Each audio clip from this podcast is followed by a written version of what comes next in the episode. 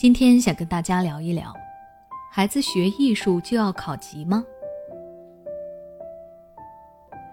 很多家长都希望自己的孩子能够德智体美劳全面发展、多才多艺，所以让孩子学习艺术似乎成为了一种刚需，而学完后考级也逐渐成为了趋势。艺术考级就好像是孩子的学习成绩单一样，是一项对于孩子艺术学习的检验。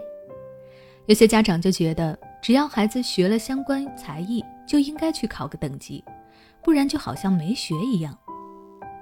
还有些家长看到其他的小孩都在考，自己的孩子不能落后，所以也让他去考。于是呢，家长们就渐渐地忘记了原本让孩子去学习艺术的初衷。我有一个朋友就是这样的，他的孩子刚开始会学小提琴，仅仅是因为喜欢。当他带着孩子去兴趣班参观体验之后，孩子自己挑选的小提琴。后来孩子学习了一段时间以后，他对孩子的练习要求也越来越严格，并且要让孩子考级，没考过的话就要不停的练习，以至于后来孩子听到要练小提琴了，就开始哭闹着不肯学。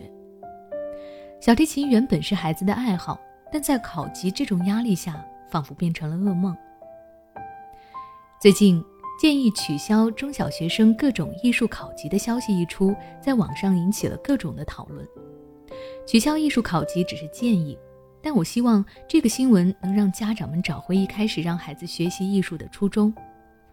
考级确实能够了解孩子的学习是一个什么样的水平。但过于硬性的要求也会让孩子变得畏惧艺术、畏惧学习。我这么说，并不是要让家长放弃让孩子考级，而是希望家长们能够以正确的心态去对待孩子学习艺术这件事。那你可以这么做：第一，让孩子拥有自己的时间。有的家长为了能让孩子的艺术等级再次上升，于是强制要求孩子课余时间都要练习，这无疑就剥夺了孩子自己的时间。家长不妨给孩子一些可以自由安排的时间，让他好好的放松，好好的去玩一下，让孩子调整好自己的心态，说不定等到了规定的练习时间，孩子还会更愿意主动的去练习，也就能够更好的提升练习的效率。第二，允许孩子失误。考级对于一些孩子来说是一道大坎儿，如果家长给予孩子的压力太大，反而会影响孩子的正常发挥，严重的甚至以后有大型的考试时，孩子都无法用平常心来应对。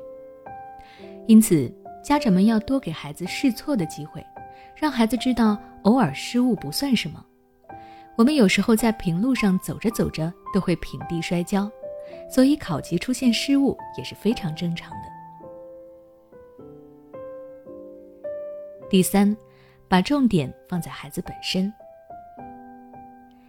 家长们回过头来思考一下，你会发现，孩子之所以会学习这些艺术兴趣班，其实最开始往往是孩子本身喜欢，他想学，你才会让孩子去学的。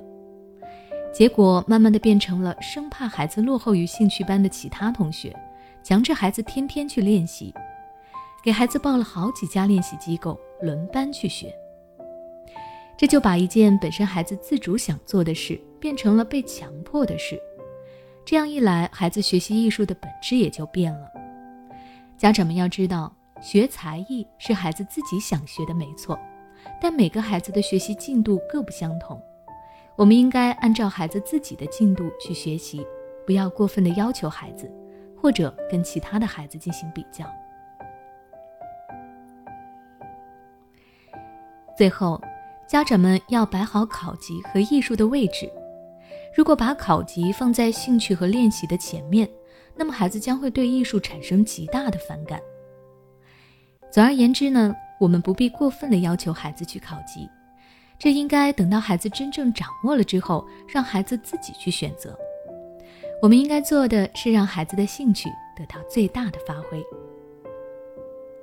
那关于艺术考级，你有什么想法？欢迎在留言区和我们分享。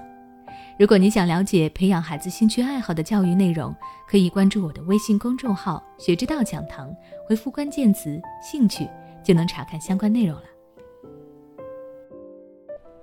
每当我们感叹生活真难的时候，现实却又告诉我们，生活还能更难。工作、事业、爱人、孩子、父母亲朋，这一切的一切，就像一张大网一样，把你层层束缚其中。你经历了疲惫、辛苦、无奈，还有悲痛。如果你只是一个人默默承受，那你迟早会崩溃。心灵时空组建了专业的心理救援队，每位咨询师都拥有超过二十年以上的咨询经验。只要你需要，我们就在。微信关注“心灵时空”，后台回复“咨询”就可以体验十五分钟心理清诊了。